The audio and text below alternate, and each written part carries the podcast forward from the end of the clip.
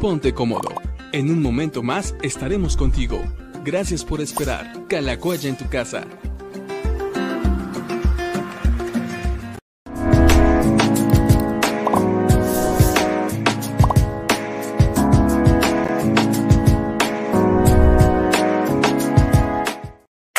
Hola amigos, ¿cómo están? Bienvenidos a Diálogos con el Pastor. Me da mucho gusto poder saludarlos hoy, martes 13 de julio. Imagínense, semana 69 ya de Calacoya en tu casa. Saludamos a todos los que nos están viendo en YouTube, en Facebook y también en Spotify. Yo sé que hay varios que mientras van manejando por ahí nos van escuchando, entonces también a ti te mandamos un saludo.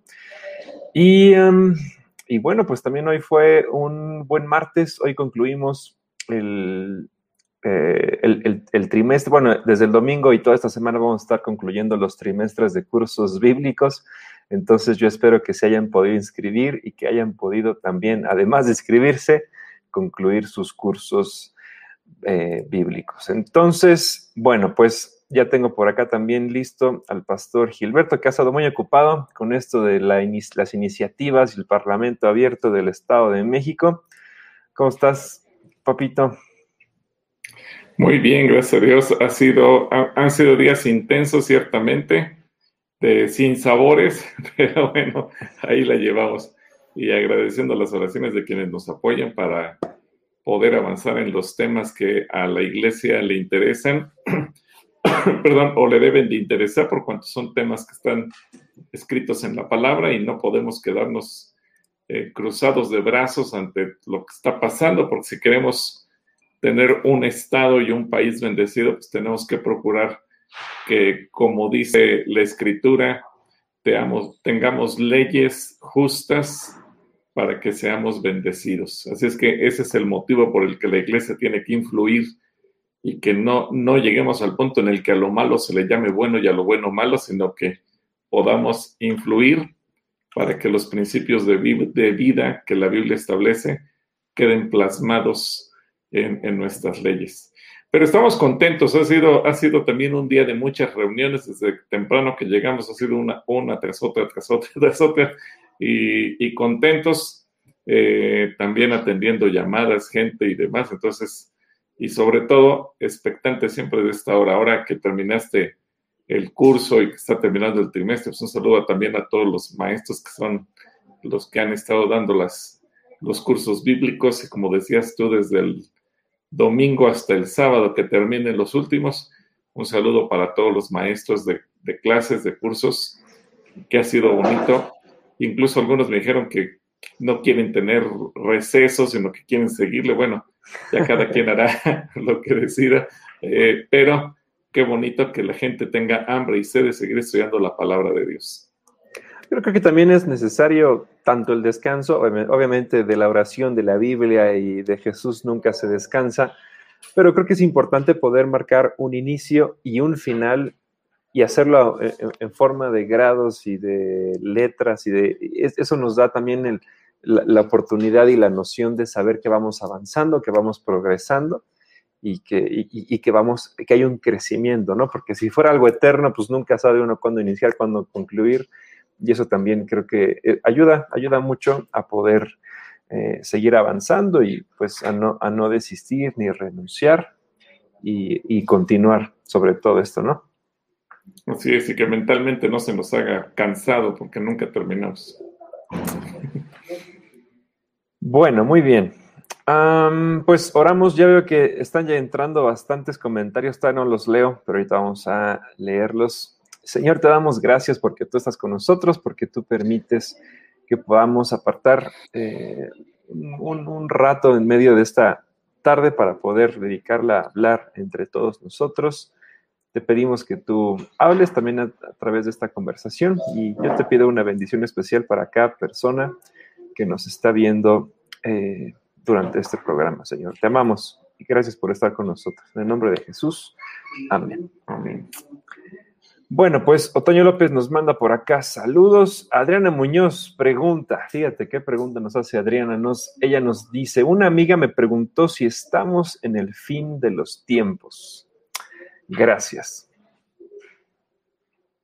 Pues muy probablemente sí. no, no sé exactamente cuánto tiempo faltará, porque Jesucristo dice que eso no lo sabe nadie en el día ni la hora. Es bueno, fíjate bien, Adriana y amigos, todo lo que les voy a decir. El apóstol Pablo, ya en el libro de Filipenses, en Romanos, nos enseña a vivir como si hoy fuera a venir el Señor. Eh, Pablo esperaba que viniera Jesús antes de que él muriera, porque él veía los acontecimientos, analizaba la historia, él estaba seguro que Jesucristo ya venía. Y no es que se haya equivocado el apóstol Pablo, sino que el Señor ha extendido su misericordia ya para el año 70, eh, es decir, apenas 37 años después de que Cristo Jesús había, había sido crucificado y había resucitado eh, las cosas estaban del cocol y el apóstol Pablo pensaba que, el final del tiempo vendría. Eh, ya para entonces, eh, en Roma, por ejemplo, se habían legalizado los matrimonios igualitarios, igual que aquí el homosexualismo, lo que hoy escuchamos tanto de moda como los transgénero y demás, bueno, recordemos que el, el emperador se casó con dos hombres que le hicieron de mujer y dentro de tantos vínculos que tuvo, y él mismo, eh, en un tercer matrimonio de estos, él la hizo de mujer. Así que Pablo cuando vio eso, él dijo, Jerusalén destruida, vio todo un, desastre, el Evangelio ya se había esparcido por el mundo conocido hasta entonces, él tenía razones más que de peso para pensar, estamos en el fin de los tiempos. Han pasado eh, dos mil años prácticamente, faltan 50 años para llegar a ello, bueno, 49 para llegar a, ese tiempo de los 2000. Y aquí seguimos y otra vez las circunstancias vuelven a aparecer que las precisas para que el Señor venga. Eh, así que yo no sé si estamos ya efectivamente. Lo que sí aprendo de Pablo es vivir hoy como si Cristo Jesús fuera a venir, porque eso nos obliga a estar en línea, nos obliga a estar en santidad, nos obliga a estar preparados. Así que, Adriana, dile a tus amigas, pues no sé si estoy en, en los últimos tiempos, pero hay que vivir como si estuviéramos en los últimos tiempos, no con miedo, sino en santidad. Así que Dios te bendiga. Bueno, pues saludos a saludos a Adriana y a la amiga. Lourdes Alzúa dice, buenas tardes, Pastor Gilberto, y yo estoy muy agradecido con usted. Hoy terminé mi primer curso con la hermana María Luisa. Bendiciones para todos ustedes. Muchas ah, gracias. Sí, María Luisa nos contó el domingo en el último punto que estaba, que comenzó, digo, ya terminó, pero comenzó a dar otra vez todo el ciclo de cursos desde, desde el básico A. Entonces, ¿qué pasó por ella? Se, bueno, a ver en lo que, lo que regresa. Eh, él continuó con, la, ella, ella continuó con el sistema de cursos, entonces pues ya, lo, bueno fue que eh, María Elisa saca una generación y continúa con otra, y eso también es un gran ejemplo para, para todos los demás que son y somos profesores de los cursos, de no desistir y seguir dando los cursos. Ah, ya está por acá otra vez. Salomé bueno, algo que, algo que le quieras decir a Lourdes. Pues felicidades, Lourdes, muchas, muchas felicidades. Eh, me da mucho, mucho, mucho gusto que hayas terminado y que así concluyas cada uno de los eh, cursos y que nunca se detenga tu crecimiento espiritual. Felicidades, estamos para servirte. A ti y a todo tu grupo. Salomé García nos dice, pido sanidad de la presión Ah, protección, dice. Sí, sanidad en la, presión y protección física y espiritualmente. Bueno, pues sí, oramos por eso para, para Salomé. Elizabeth Fernández manda saludos. Sí, hoy estuvo tan lluvioso, aunque yo sí me espanté. De hecho, hasta traigo aquí mi, traigo mi paraguas ya preparado y listo para, para cuando, para el ratito, porque la semana pasada se llovió durísimo pero sí, ya estoy, ya estoy preparado.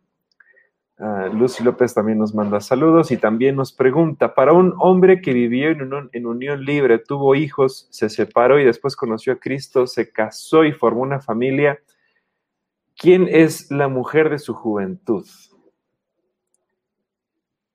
Pues hay que analizar el caso de manera individual, Lucy. Eh, recuerda que este tipo de situaciones hay que hacer muchas preguntas para poder llegar al fondo y no dar una respuesta a la ligera, porque obviamente, eh, sea cual sea eh, la, la, mujer que sea la de su juventud, él tiene ahora muchas responsabilidades, así que habría que entrevistarlo personalmente, hacerle cualquier cantidad de preguntas y entonces tomar una decisión en función de ello. Sí, Lucy, no es no querer responder, pero sí eh, es una pregunta de consejería y entonces sí requerimos abrir todo el abanico y hacer muchísimas preguntas y en función de eso llegamos a una conclusión. Eso lo vemos en el curso de consejería y hay un tema que así se llama la base de datos, porque un consejo a la ligera se puede dar sin la información necesaria y cuando tienes la base de datos completa y ves todo el abanico, das el consejo preciso. Un saludo, Lucy, Dios te bendiga.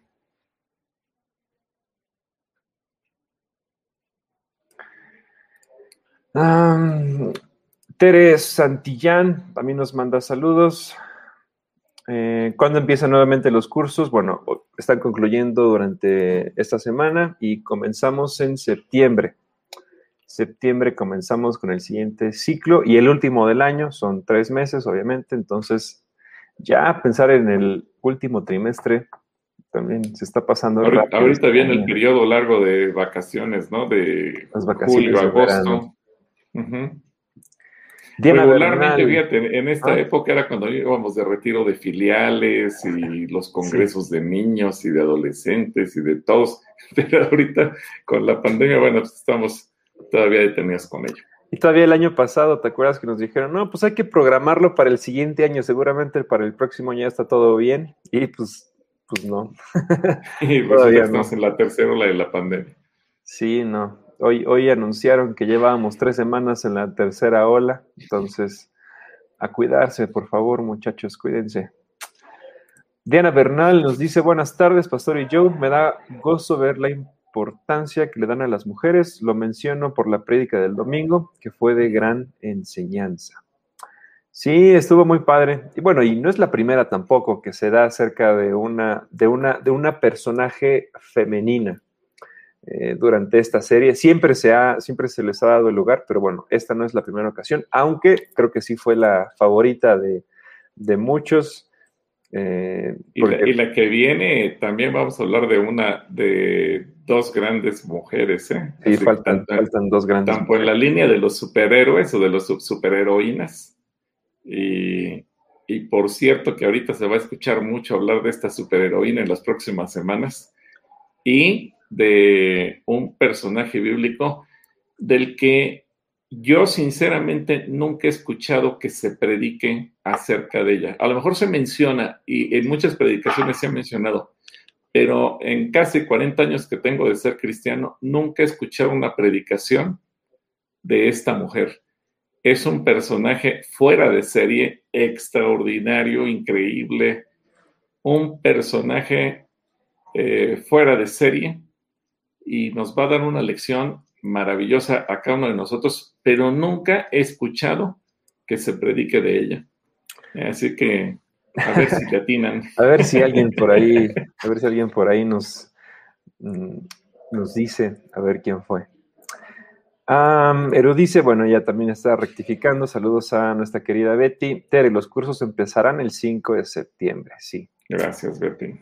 Mm, Ana Torres, buenas tardes. Dios los bendiga. Gracias por este tiempo de preguntas y respuestas. Saludos, Ana Salomé García. Pido oración por la familia Juárez García. Ah, Javier Salaberry dice, dice la palabra que cuando el rey Saúl fue a consultar a la, adivina, le dijo que que veía subir espíritus de la tierra.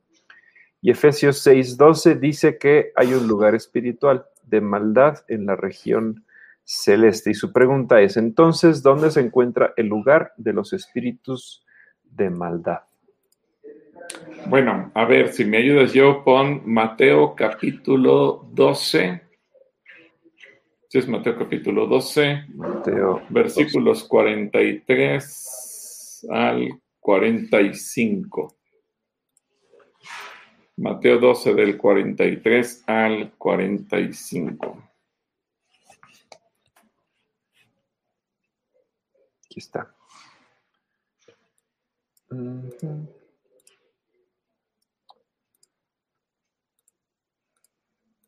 Aquí está. Y dice, cuando un espíritu malo sale de alguien, anda por el desierto buscando dónde descansar. Al no encontrar ningún lugar, dice, mejor regresaré a la antigua casa y volveré a vivir en ella. Cuando regresa, la encuentra desocupada, limpia y ordenada. Entonces va y busca a otros siete espíritus peor que él, y todos entran en aquella persona y se quedan a vivir allí. Y esa pobre persona termina peor que cuando solo tenía un espíritu malo. Esto mismo va a pasarles a ustedes porque son muy malos. Gracias. A ver cómo comienza que cuando un espíritu inmundo sale, ¿a dónde se va? Al desierto. Así es como Jesús lo expresa. Eso es lo interesante, porque aquí no es eh, una interpretación, sino lo que Jesús dice. Evidentemente que hay regiones de maldad, y una de ellas es el Hades, o como lo, expresa también el, apóstol Pablo cuando habla de los espíritus y las regiones espirituales donde viven. Eh, el propio Jesús habla del lugar de tormentos que se llama el Hades, eso lo menciona en Lucas 16. Así que podemos decir que no es un lugar físico como tal, Javier, sino está hablando en el sentido espiritual y por cierto, en uno de estos domingos vamos a hablar acerca de ello. Eh, pero eh, en concreto, como dice Jesús, los espíritus no tienen un lugar en donde se vayan a refugiar, sino que están buscando siempre donde hacer presencia para entrar a los cuerpos de la gente, hombres o mujeres, y poder habitar en ellos. Por eso la importancia de cuidar también nosotros nuestra vida espiritual. Un saludo, Javier. Dios te bendiga. Olivia Sánchez nos dice buenas tardes. Maru Cortés, eh, por favor, orar por Maru. Estoy mal de salud. La presión sube mucho. Gracias. Bueno, oramos. Estamos orando por Maru, sí. Dasha dice: Hola, pastor, y yo soy Dasha. Tengo una pregunta. ¿Podemos hacerle chistes a Dios en nuestras oraciones? ah, ya, decía Dashi el domingo que iba a lanzar una pregunta. Pues mira, yo creo que Dios es de buen humor. Eh, de hecho, aquí hay un, aquí hay un, voy a platicar una anécdota de, Toñito Lucero, que todos conocen muy bien. Toñito, así como lo ven, eh, no solamente es dicharachero con la gente, él es dicharachero hasta, hasta delante de Dios. Eh, y yo creo que Dios no se enoja cuando tú le dices algo simpático, algo que de alguna manera pueda despertar su buen humor. Yo creo que Dios se alegra contigo. Dios, Dios tiene un carácter bonito, alegre. Yo creo que por eso también Él cuando creó al ser humano nos dio la capacidad de reír, de alegrarnos, Dios no está amargado. A veces pensamos que Dios es una persona muy solemne y que tenemos que cumplir con determinados rituales y demás. Eh, no, Dios no es así de cuadrado. Dios es una persona completamente abierta.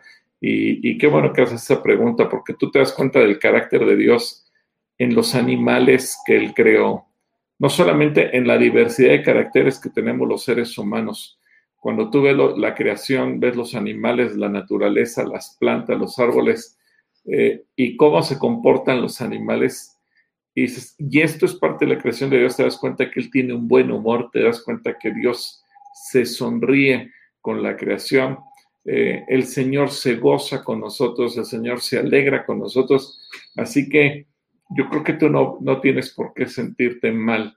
Claro, cuando oras, pues regularmente llegas porque estás entrando a la comunión con Dios y a la presencia de Dios, pero Dios respeta tu forma de ser, Dios respeta tu manera de hablar. Les decía yo que tenía una anécdota con Toñito, porque Toñito, recuerdo hace muchos años, él estaba en mi oficina y, y de repente mi secretaria me avisó que ya había llegado mi siguiente cita y Toñito me dijo, ¿me dejas orar por ti? Sí, adelante, pues siempre una oración es bienvenida. Y Toño eh, eh, eh, estaba en ese momento a punto de irse y él comenzó a orar, Señor, yo pongo delante de tu presencia a Gil y ruego que los changos con los que va a platicar ahorita pueda todo estar bien. Y, y, cuando él dijo, los changos con los que va a platicar ahorita, estaba refiriendo a las personas que iban a entrar a platicar conmigo. Y no porque él ni sabía quiénes eran, ni lo dijo de manera despreciativa, ni mucho menos, porque él así habla. Él, él, es, así es su naturaleza. Los que convivimos con él y lo vemos diario, no, nos damos cuenta que él así es, así se comunica. Y él, lo que me gusta de Toño es que así de natural como él es contigo, conmigo o con cualquier otra persona, Toño cuando ora es exactamente igual. No es de los que se pone solemne y cambia la voz y no, tal como es con cualquier persona, así es él con Dios. Eso es bonito.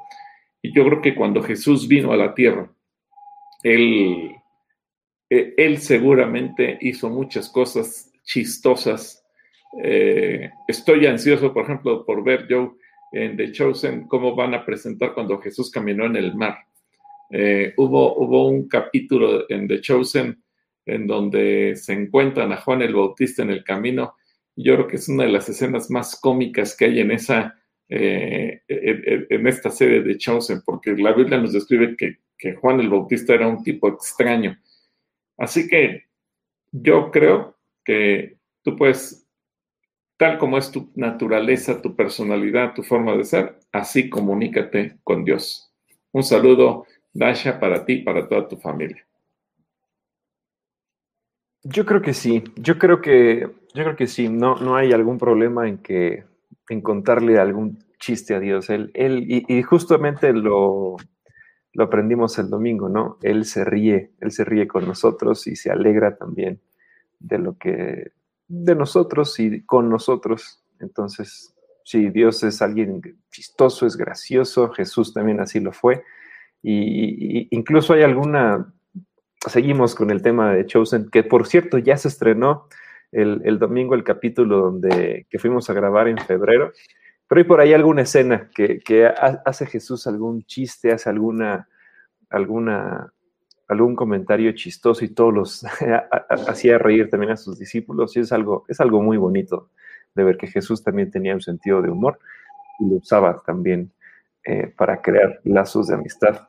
Y se la pasaban muy bien, junto con sus discípulos. Entonces, sí, Dasha, buena pregunta y la respuesta es sí, puedes hacerle chistes a Dios en tus oraciones. Él, él no, es, no es solemne, no es alguien serio, no es alguien que está enojado ni nada. Él, es buena onda y se ríe también. Saludos a Dasha. Elizabeth, Elizabeth Nieto también nos manda saludos. Dasha nos manda saludos y bendiciones. Zoila nos manda saludos desde Naucalpan. Y Ángel García nos dice, buenas tardes, aquí pasando lista en una tarde lluviosa, tengo una pregunta.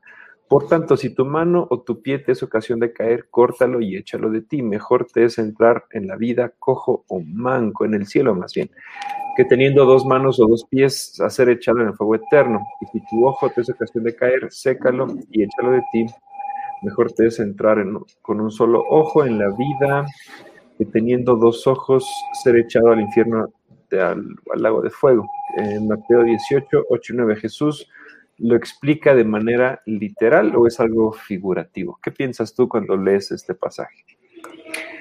Gracias Ángel, es una pregunta interesante y te puedo decir que son las dos cosas. Literal porque el Señor es radical eh, figurativo porque al final de cuentas el Jesucristo vino a morir por nosotros para enseñarnos a vencer al pecado. Porque Dios no quiere tanto un, mundo lleno de cojos, de mancos y de ciegos o de tuertos porque la gente se corte las piernas, las manos o, los, o se saque los ojos. Lo dice literal en el sentido de que efectivamente es preferible carecer de un miembro que irse al infierno con los dos.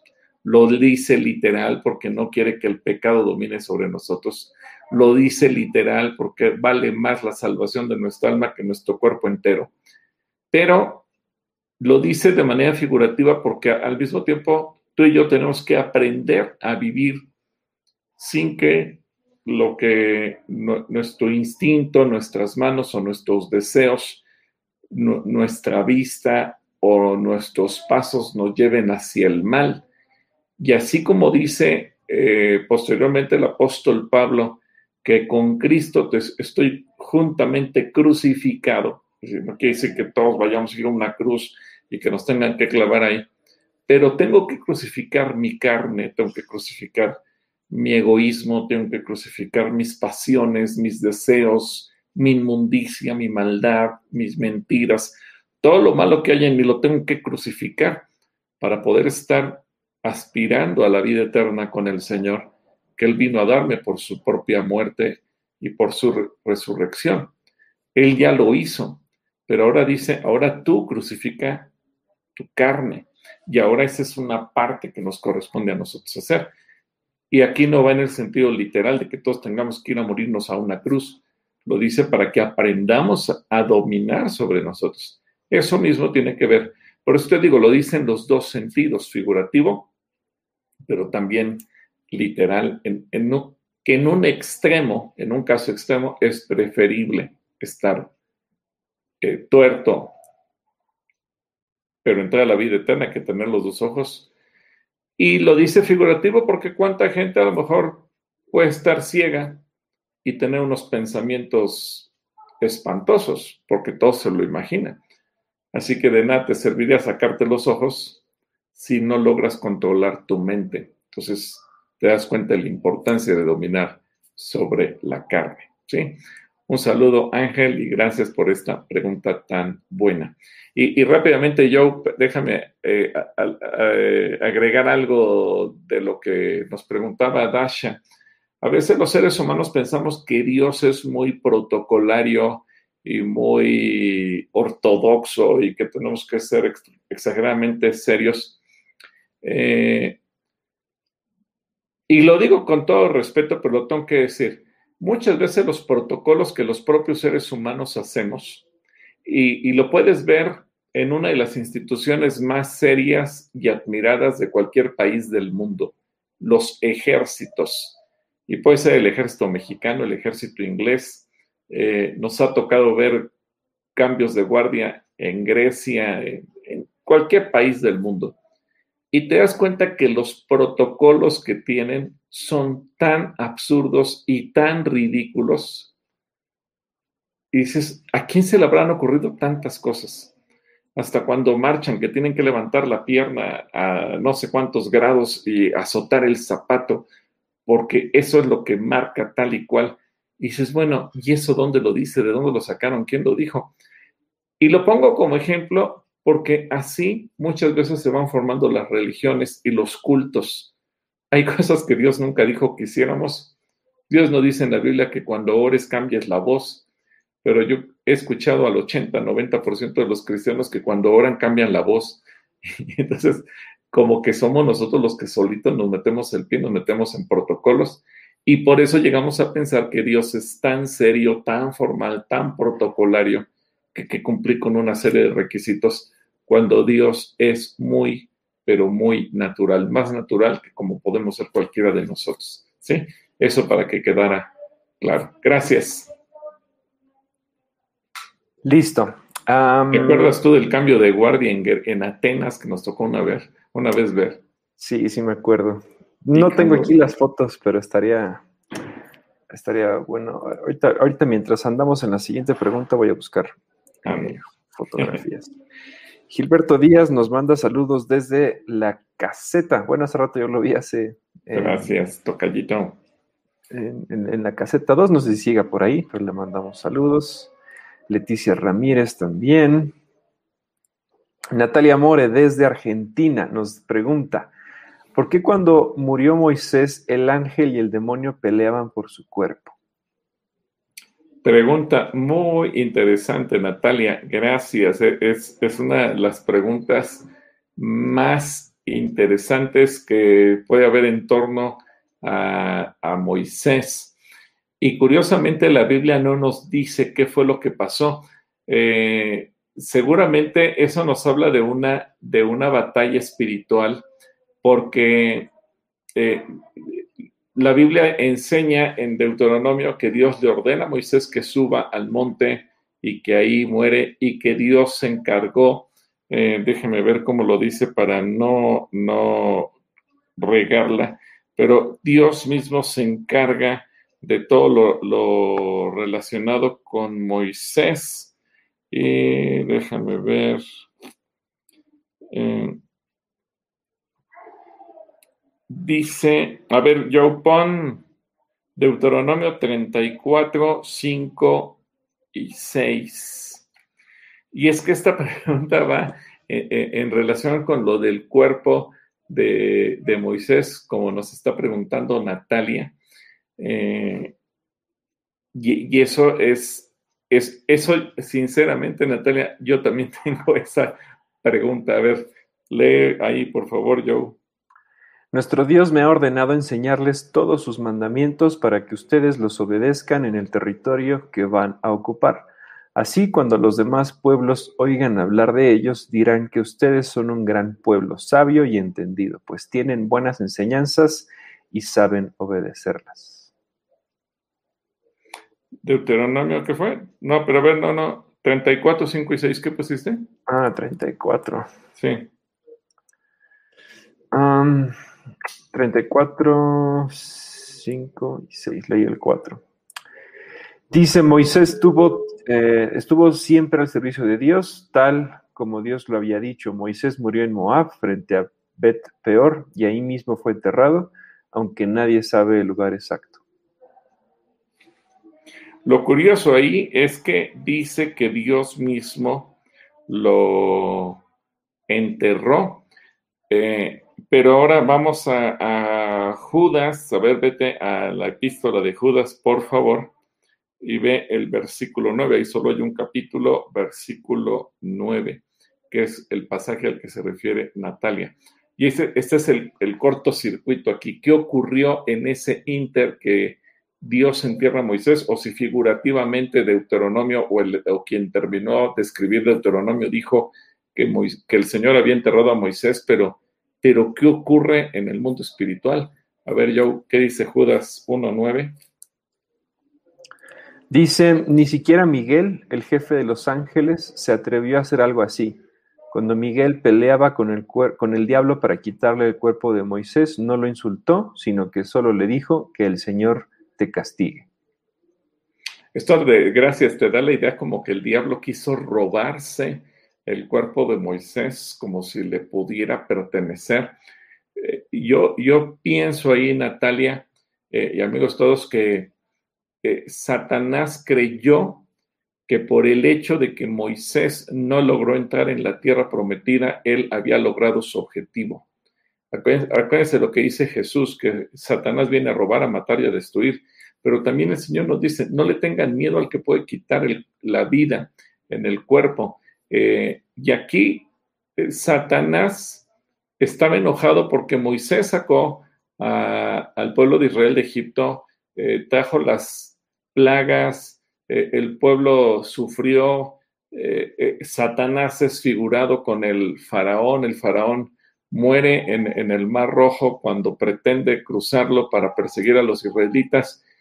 Así que para Satanás era derrota tras derrota delante de Moisés, le puso enfrente a los amalecitas, Moisés ganó, eh, le puso enfrente a Seón eh, y, a todos los reyes malvados con los que tuvo que enfrentarse y en cada uno de ellos Moisés, salió victorioso y cuando quiso eh, tomar ventaja sobre el pueblo en momentos de sequía, de hambre, de serpientes y de todo lo que encontraron en el camino, siempre Moisés salió victorioso. Así que Moisés pensa, eh, Satanás pensaba que Moisés había perdido la batalla y que él había triunfado porque no logró entrar a la tierra prometida. Y yo creo que por eso al final, cuando él muere, Satanás pretende como secuestrar su cuerpo, como si fuera su bandera de triunfo, y por eso se da esa batalla espiritual por el cuerpo y dice que el ángel Miguel luchó para quedarse con el cuerpo de Moisés. Una de las preguntas y de las incógnitas que puede haber más interesante por este contraste de pasajes. Muchas gracias Natalia por hacer nuestra pregunta. Saludos Argentina y felicidades Argentina que, que ganó la Copa América y, y, yo veo que todos mis amigos argentinos son fans, bueno, son fanáticos del fútbol y seguramente estaban felices el sábado en la noche viendo a su selección nacional triunfar. Felicidades y gracias. Sí, ahí nos echamos el, el capítulo, el, el, partido de, de la, la, final de la Copa América y bueno, también felicidades a todos nuestros amigos argentinos. Felicidades a, Natia, a Natalia que nos está por acá escribiendo desde Argentina. El IMUAM nos manda saludos desde Catepec. Lucy López dice, hoy fue la última clase de cursos bíblicos, vamos por el H. Ah, por cierto, espérame. aquí está el cambio de guardia. Para que lo vean, este es el, el cambio de guardia de Atenas. Así se ponen con sus zapatitos con un peluchito al final. Parece, es, medias. chistoso verlo, pero sí, así están con sus medias, sus, es una camisa larga que les llega casi a la rodilla o al muslo más bien, y las mangas también son, son grandotas.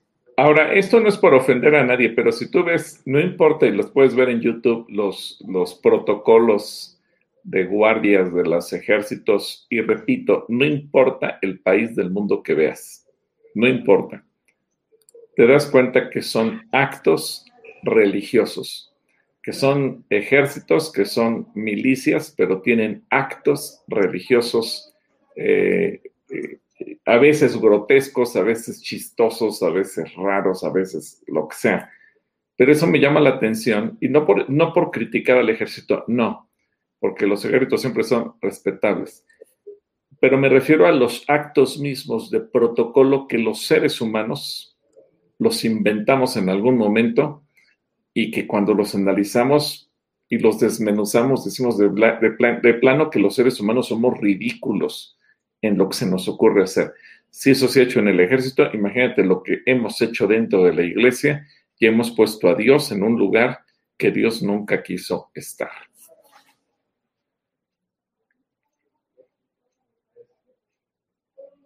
Fíjate cómo levantan la pierna. Es, es interesante, ¿no? Es, es parte de ese protocolo que se tiene.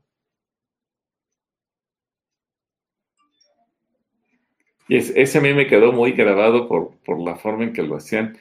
Y que algunos hasta cuando azotan el, el fusil en el piso decían, agua si te equivocas un centímetro porque ya te llevaste el pie.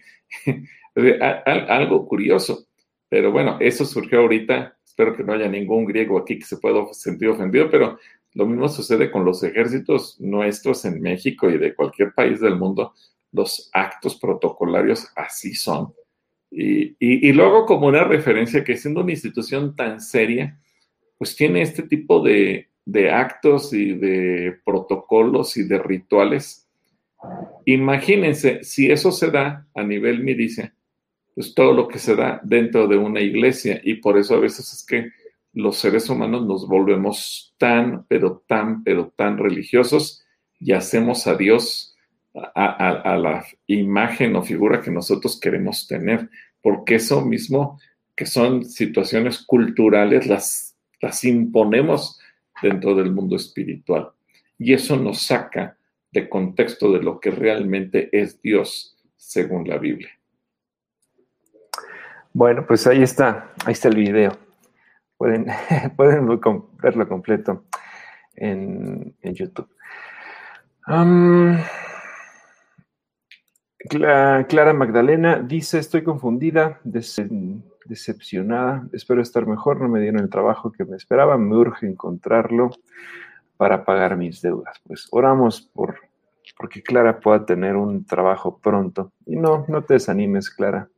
Sí, Clarita, no te desanimes. Mira, a veces nosotros pensamos que se nos fue lo, lo, que queríamos, pero Dios siempre tiene algo mejor.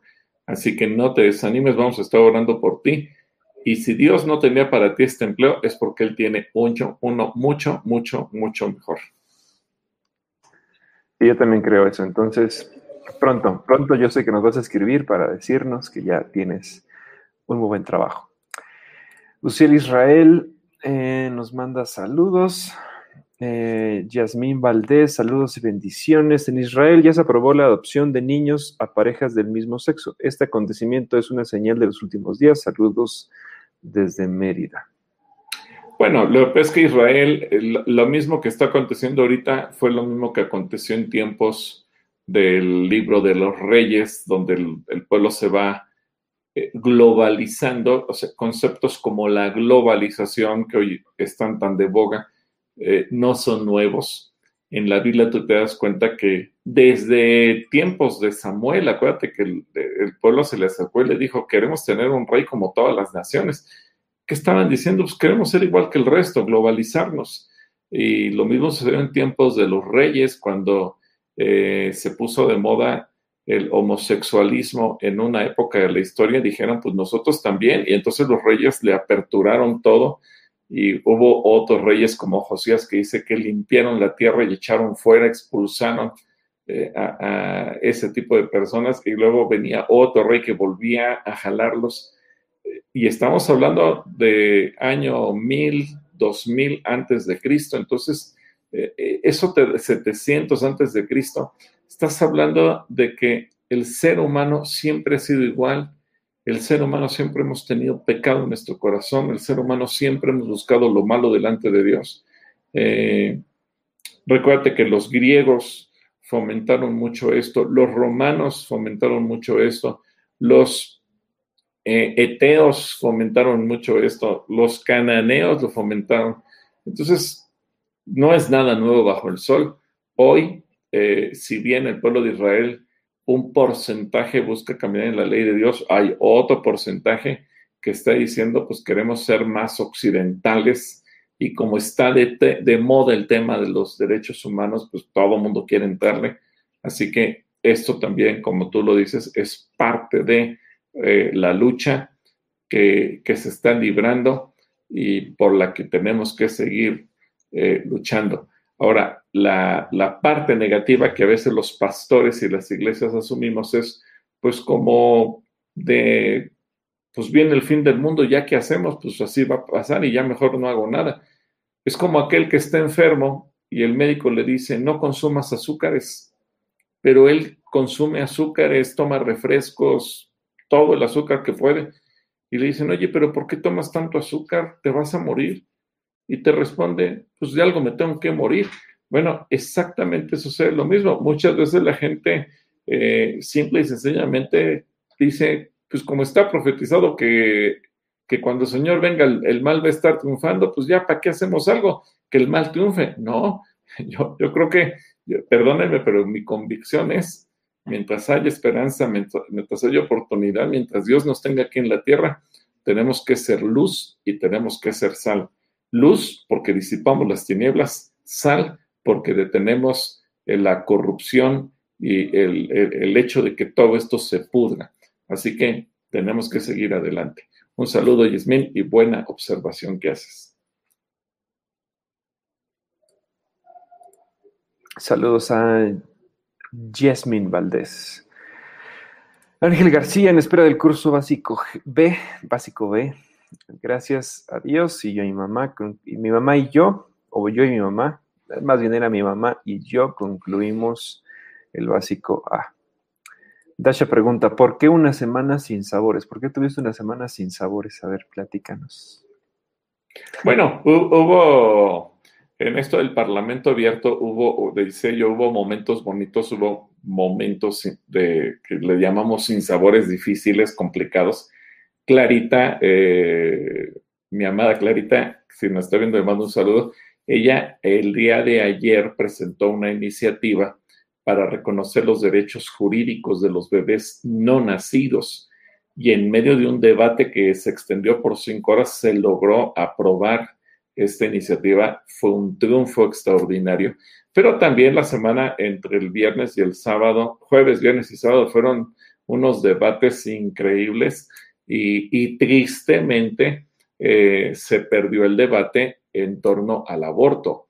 Así que como hemos tenido triunfos eh, en, el tema de educación, por ejemplo, se logró el triunfo por unanimidad de que la educación sea científica, pero también en otros terrenos eh, defendiendo los derechos de las mujeres, pues avanzó que un hombre pueda invadir a eh, los espacios de las mujeres como si fuera mujer. Y entonces los derechos de las mujeres los hicieron trizas literalmente y tristemente eh, fomentado por grupos feministas que se supone que defienden a las mujeres y que se encargaron de darle en la, en la torre completamente a esos derechos femeninos al decir que eran más importantes los derechos de los hombres que, que se que se digan o que se sientan mujeres que los de las propias mujeres que sí son mujeres. Es, es triste, es lamentable.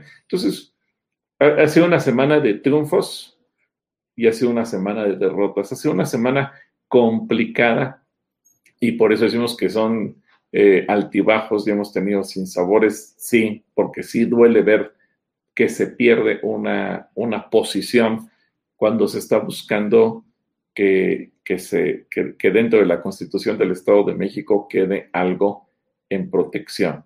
Y poníamos el ejemplo de, niñas como tú.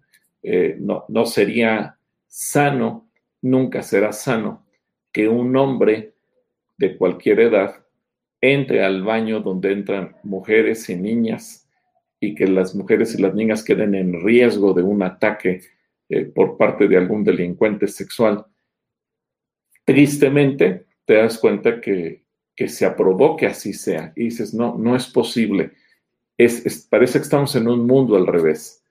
Pero lo que dice el libro de Isaías, hay quienes a lo malo le dicen bueno y a lo bueno le dicen malo y ahí está el conflicto. Ese es el punto de Asha. Y nos preocupan las niñas como tú, las mujeres de cualquier edad, y que estén en riesgo por situaciones como esta. ¿sí? Así que ahí se agradecen sus apoyo en oración.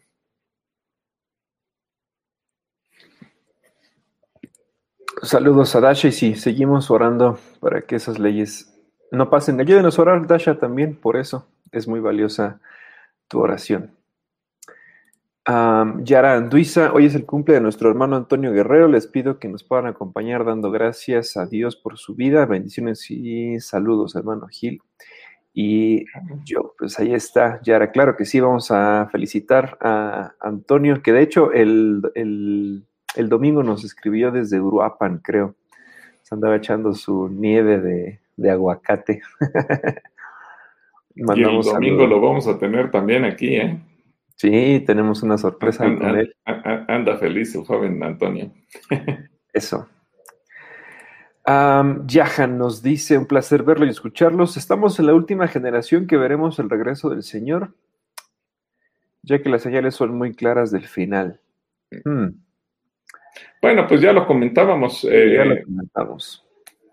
Si, si, te conectaste tarde, mi querido Yahan, regrésate porque eh, fue, creo que fue la primera pregunta, ¿no? Entonces ahí hablamos un poquito de ello. Justamente. Eduardo Rivera nos dice, mm, mi querido y estimado hermano Gilberto y yo, Dios los bendiga enormemente. Y bueno, saludos a la distancia. Gracias, gracias. Claudia Castañeda también nos manda saludos. Lorena Becerril, saludos, pastor. Joe. Mateo, Marcos y Lucas relatan que él cargó la cruz, que el que cargó la cruz fue Simón de Sirene y Juan, que fue Jesús. ¿Cómo interpreta esto? Bueno, lo que pasa es que en un momento Jesús comenzó a cargar la cruz y en algún momento lo relevó eh, Simón de Sirene. Eh, no, no es que eh, se contradigan los evangelios. Eh, simplemente Juan nos relata al momento en el que Jesús comienza a cargar y posteriormente eh, Mateo, Marcos y Lucas lo que refieren es cuando Simón lo releva.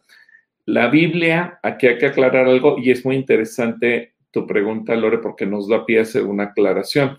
La Biblia no dice que Jesús se haya caído. Solamente dice que eh, Simón lo, es obligado por los romanos a, tomar la cruz y a seguir. Eh, seguramente porque después de la golpiza y los latigazos y todo el sufrimiento que tuvo Jesús, ya no tenía fuerzas ni para caminar, mucho menos para cargar una cruz.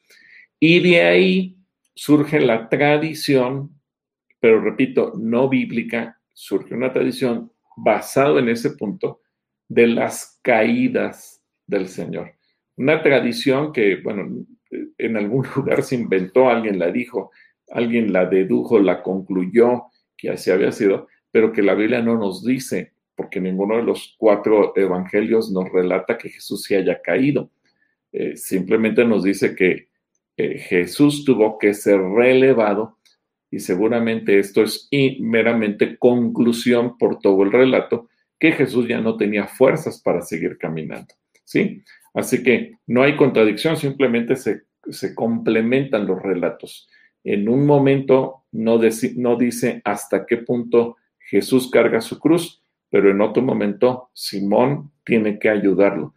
Eh, espiritualmente tiene una representación que, y posteriormente lo, bueno, más bien en el Evangelio lo leemos cuando Jesús lo explica eh, y posteriormente el propio Pablo también le da la claridad completa en el sentido de que cada quien tenemos que tomar nuestra cruz y Simón de Sirene viene a representarnos a nosotros tomando la cruz de Cristo.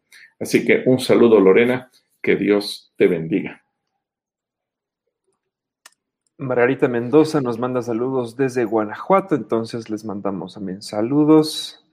Armando Arredondo también por acá. Has García, Has García nos dice, mm, gracias a Dios una vez más porque hoy recibimos mi esposo Uriel y yo la vacuna. Pido a Dios no tener ninguna reacción secundaria. Te va a sentir, te, te va a caer muy bien la vacuna, Has. Qué bueno que ya tienen la posibilidad de tener la vacuna. Y nos platicas el jueves a ver cómo la pasaron después de, tener la vacuna. Y yo creo que México es un país donde se ha dado el resultado de la vacuna eh, eh, positivo, porque si bien estamos en la tercera ola y andamos en cerca de los 10.000 contagiados diarios, el número de muertes se redujo drásticamente gracias a la vacuna. Entonces, eh, creo que, esto es una buena señal y como país ya lo estamos experimentando. Sí hay contagiados, sí y hay, ha habido niños que están ahorita hospitalizados, que están saturando los hospitales también, según dijo la jefa de gobierno de la Ciudad de México, o como está pasando en otros estados de la República, pero gracias a Dios también se, se disminuyó el número de muertes gracias a la gente que ha estado recibiendo la vacuna. Así que Amigos, aprovechen y vacúnense, no tengan miedo. Creo que esto nos va a ayudar a salir más pronto de esta situación y volver a una vida normal. Bueno, también Eneida Aranda nos manda saludos. Blanche Sánchez dice, Lucas 2.19 y 2.50, dice la escritura que María guardaba todas esas cosas. ¿Hay alguna explicación de por qué lo hacía? Bueno, van a pensar que nos paga de Chosen por la promoción, pero hay un capítulo donde también se habla, eh, se maneja este asunto.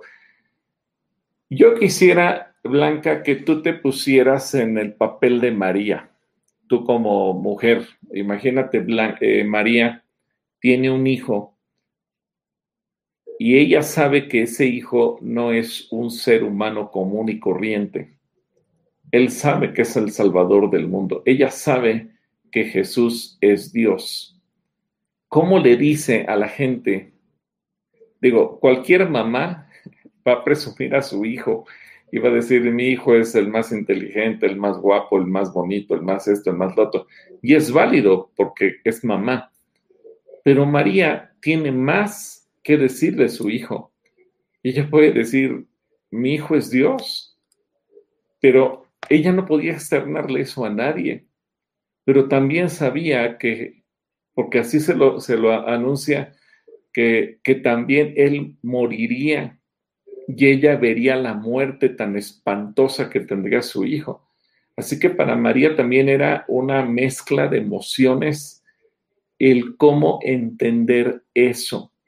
Eh, así que, que seguramente para María no fue absolutamente nada fácil, no fue nada sencillo y, y por eso pues tuvo que quedarse callada en muchos momentos y tuvo que simple y sencillamente guardarlo en su corazón, guardar silencio, no decir nada, absolutamente. Así que no sé si vas a poner algo por ahí, Joe. Pues nada más la imagen de cómo la representan en, la serie. Ahí está una fotografía de, María, la que pues, es obviamente una actriz que representa a la mamá de Jesús y es uno de los diálogos que, Jesús y, María tienen. Si no es ahora, ¿cuándo? If not now, when? Mira, eh, déjame ver. Si puedes poner en, la pantalla, Joe, eh, Lucas capítulo 2, versículo 33 al 35. Creo que este pasaje nos, explica mucho del por qué María también guardó eso en su corazón. Eh, Lucas 2 del 33 al 35. Dice, José y María quedaron maravillados por las cosas que Simeón decía del niño. Simeón los bendijo y le dijo a María, Dios envió a este niño para que muchos en Israel, muchos en Israel se salven y para que otros sean castigados. Él será una señal de advertencia y muchos estarán en su contra. Así que así se sabrá que en verdad lo que en verdad piensan cada uno. Y a ti, María, esto te hará sufrir como si te clavaran una espada en el corazón. Fíjate, entonces, aparte de lo que ella escuchó del ángel Gabriel cuando le anunció que por medio de ella nacería el Salvador del mundo, ahora vino un hombre y se lo dijo. Y, y eso obviamente, pues, seguramente le movió todos los sentimientos en el corazón. Así que cuando ella vio que para Jesús comenzaba el tiempo de su ministerio, aunque seguramente estaba feliz porque veía que su hijo estaba cumpliendo su misión, también seguramente su corazón estaba desgarrándose porque sabía que el final vendría y que el final no sería nada feliz como ser humano al ver a su hijo colgado de una cruz. Ella lo sabía, así que hubo todo eso, te, te deja ver que sus circunstancias como mujer no fueron absolutamente nada fáciles y que quizás muchas cosas las quiso haber gritado, las quiso haber anunciado, las quiso haber contado, como decimos nosotros, eh, alguien en quien llorar, un hombre, un hombro en quien llorar, alguien en quien desahogar tu corazón. María no lo temía porque no había quien pudiera comprender lo que le estaba pasando. Vamos, ninguna mujer en esta tierra puede decirse, soy la madre de Jesús. Y, como a lo mejor suena raro, ¿va? Pero ninguna mujer puede decir, soy la madre de Dios, siendo Jesús Dios y ella habiéndolo engendrado, es, un, es un choque que no podemos comprender. ¿sí? Pregunta muy interesante. Gracias, Blanca. Que Dios te bendiga. Levi Gutiérrez eh, pide oración por su hija. Ah, ella era una sierva de Dios en la iglesia, pero la iglesia lo lastimó y ahora no quiere saber nada. Pues oramos por tu hija, Libby. Oramos, sí. Yaran, Duisa, Pastor Gil, dice mi esposo que si va a dar el curso de consejería el siguiente trimestre. Todavía no sé, pero bueno, ya, ya les avisaremos. Si lo damos, con mucho gusto les avisamos. El pide oración para que Andrés salga del departamento de su papá y lo puedan vender. Sara Pérez manda saludos. Y Ruth Sarita dice también oración por Sandra Alvarado, le diagnostican en un muy mal, muy mal estado, anoche no le daban esperanza de vida.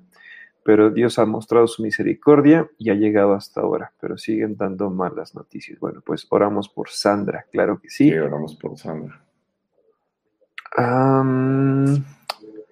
José Omar nos dice, la prédica del domingo es la mujer que roció los pies de Jesús con perfume. ¿Es acaso esa, eh, ese personaje? Frío, frío. Limuam dice, muy bonita la enseñanza, yo estaba llorando con Clarita más bien desde que compartiste, Pastor Gilberto. Ah, gloria a Dios. Leticia Ramírez, buenas tardes. ¿Qué hay de cierto que a causa de las vacunas contra el COVID se están desatando las variantes Delta, etcétera, etcétera? No, no, no, no es por causa de las vacunas, ha, sido por causa de también que los virus son seres vivos y que se han ido adaptando o han ido mutando dependiendo los, la región del mundo, la característica de la población, y eso ha generado un descontrol. Eh, pero no, no, no, al contrario, algunas de las vacunas se ha demostrado que son eficaces en contra de esas variantes. Ya estamos sobre tiempo, de hecho, entonces, y todavía tenemos bastantes comentarios y preguntas. Mm. Dice por acá Leticia Moreno, buenas tardes. El domingo habló del patriarcado, no cuando empezó el matriarcado en el mundo. Bueno, sí que sería un tema muy largo de ver, la lucha que ha habido siempre eh, entre hombre y mujer, no, pero, no es, Dios no nos puso a luchar, Dios nos hizo complementarios. Eva Zamora dice, cuando hay reuniones, gracias. Pronto, Eva, mantente ah, atenta cuando la situación sea segura para todos y también la mayoría de la población tenga su vacuna. Lulu Vélez dice, buenas tardes, Pastor y Joel. La película El libro de los secretos la vi en Netflix y sí entendí, yo en lo personal, el leer la Biblia todos los días, pues el personaje de la película la leía diario en lo que llegaba a su destino a llevarla y entendí porque al final no la llevaba físicamente, él la dictó desde Génesis a la persona que iba a reproducir, la llevaba escrita en su corazón. Muy bien, pues ya nos dio, nos dio resumen, Lulu, de la película y nos manda saludos desde Cotitlán, Izcali. Qué bueno que la pudiste ver. Tere Santillán nos dice, amo este tiempo de preguntas y respuestas, se debería de llamar el programa Conociendo más de Dios. Felicidades, qué bueno que estén juntos, padre e hijo. Es hermoso verlos. Bueno, pues saludos Tere y qué bueno que te puedes conectar y puedes aprender también más de Dios. Gracias. Sara Pérez nos dice, pastor, tengo una pregunta. Quizás la respuesta es un poco obvia, pero mi pregunta es, el pedirle ayuda a alguien en educación, trabajo, etcétera, significa dejar de depender totalmente de Dios. Muchas gracias. No, no, no, para nada. Eh, los seres humanos dependemos unos de otros y hay un ejemplo muy interesante. Moisés, fíjate, dice la Biblia que eh, la nube los guiaba de día y la columna de fuego de noche, pero él le pide a su cuñado, al hermano de su esposa, que, como él conocía muy bien el desierto, que hicieran una especie de alianza. Y le dijo, mira, tú conoces este terreno, yo no lo conozco, así que tú eres nuestros ojos, así que cuando nosotros nos establezcamos en la tierra, nosotros te vamos a bendecir a ti y te vamos a dar una porción de tierra entre nosotros.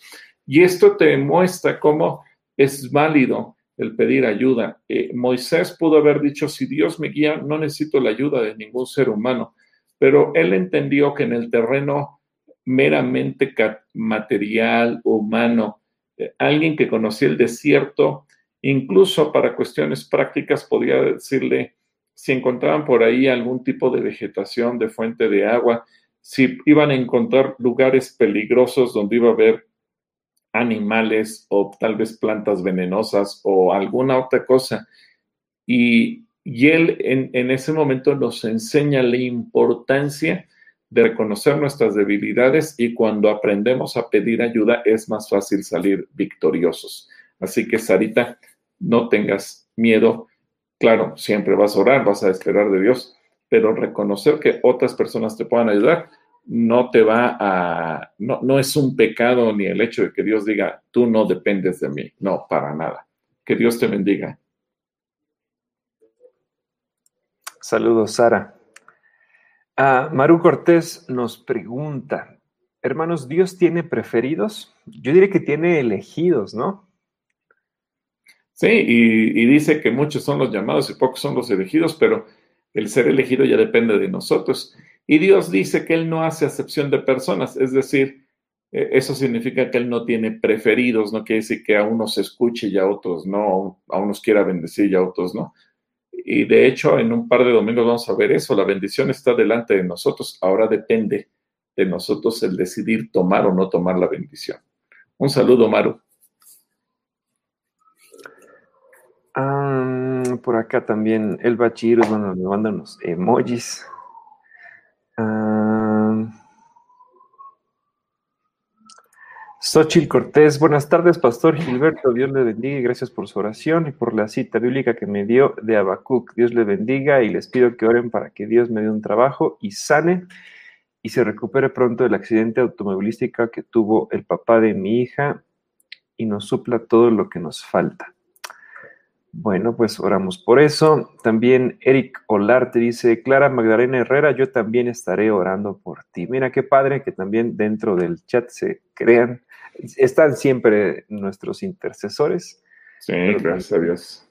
Ustedes se suman a la oración de la necesidad entre unos y otros por acá tenemos saludos de Sergio Abraham desde la iglesia del Centro Cristiano Manantiales. Te, mandamos un saludo, Sergio, y Un saludo para el joven Sergio Abraham, sí. Para David y Daniel, la pastora Irma, eh, también por acá, Salvador y Anita nos mandan saludos. Tenemos, tenemos todavía algunas otras preguntas, pero ya estamos sobre tiempo. escribió mamá. Ah, sí, mira, dice saludos de vuelta, Armado Gil y Joe, y Joel, perdón. Necesitamos orar mucho por nuestras autoridades para que tomen buenas decisiones y hagan leyes justas. Ok, bueno, pues, ¿qué más tenemos? Hay muchos saludos, son muchos. Muchos, muchos saludos. Y otra pregunta que nos dice, ¿cuándo estaremos reunidos nuevamente? Cuando la situación sea eh, favorable, José Juan, todavía, todavía vemos que la situación está complicada. Entonces, hasta que los contagios disminuyan, ahorita estamos a un ritmo de 10.000 contagiados diario. Es muchísimo. Eso es la cifra que nos dan. Eso la podemos multiplicar por 3, por 6, hasta por, por 10 de las cifras que, no sabemos o que las autoridades no se llegan a enterar. Entonces, son muchos los contagios, los contagios que tenemos todos los días, entonces no queremos exponer a nadie dentro de Calacuaya a poder eh, contraer el virus. Y mientras les pedimos y les sugerimos que se vacunen. Pues oremos para terminar, ya son las 7 de la noche, así es que eh, gracias a todos por sus preguntas. Si seguimos aquí, nunca nos vamos a despedir. Eh, nos estamos preparando también para cuando sea la semana del Congreso de Niños y sus familias y queremos tener algo muy, muy, muy bonito para ustedes, para los niños, que sean programas que los niños disfruten, inviten a que, a que niños los vean y que se puedan conectar y que puedan participar. Va a ser algo muy, muy bonito. Entonces, confiamos en que, en que podamos ser eh, eh, un, un, instrumento para que los niños conozcan más a Dios, que se conecten con Dios y que puedan ser bendecidos. Pues oramos, ¿te parece bien, Joe? Sí, adelante. Pues Señor, estamos en tus manos. Yo te doy gracias por la vida de cada persona que nos ha escrito. Oramos por el trabajo de Clara, de Xochitl y de todas las personas que están pidiendo en este momento un empleo y que no, no han encontrado, yo sé que a lo mejor entra el desánimo, la desesperación, pero Dios, tú eres nuestro pronto auxilio en las tribulaciones, tú eres nuestro refugio, tú eres nuestra torre fuerte a donde podemos acudir y abrazarte y escucharte. Que mis hermanos que están en esta posición puedan tenerte a ti. Gracias por los que eh, han encontrado trabajo en estos días o semanas y han dado testimonio de ello porque los has bendecido de una manera sobrenatural. Y, oramos también por los que están enfermos, por las personas como las que han sido desahuciadas, que nos comentaban también, y que en este momento los médicos dan pocas esperanzas de vida. Confiamos porque tú eres un Dios de milagros, de imposibles. Tú eres el Dios de lo sobrenatural, porque tú mismo eres sobrenatural. Que nuestra fe no falte y podamos ver milagros y que aquí mismo podamos testificar de esos milagros portentosos que tú haces. Oramos por los que están de una u otra manera sufriendo, los que han sido damnificados eh, por las lluvias.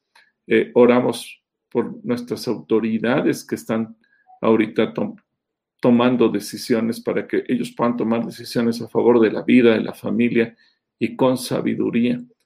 Oramos Dios porque cada persona que se ha conectado, cada familia que está aquí representada, desde el más grande hasta el más chico, Dios, Señor, que tu bendición sea sobre cada uno de ellos.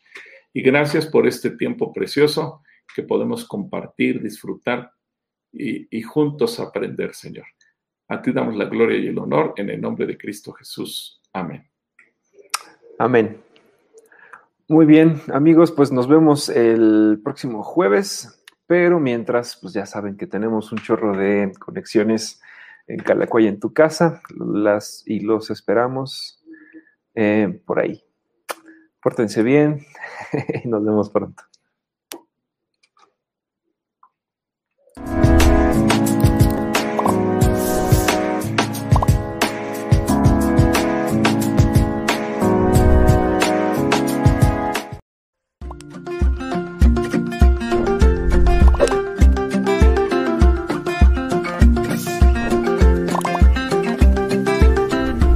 Gracias por estar con nosotros.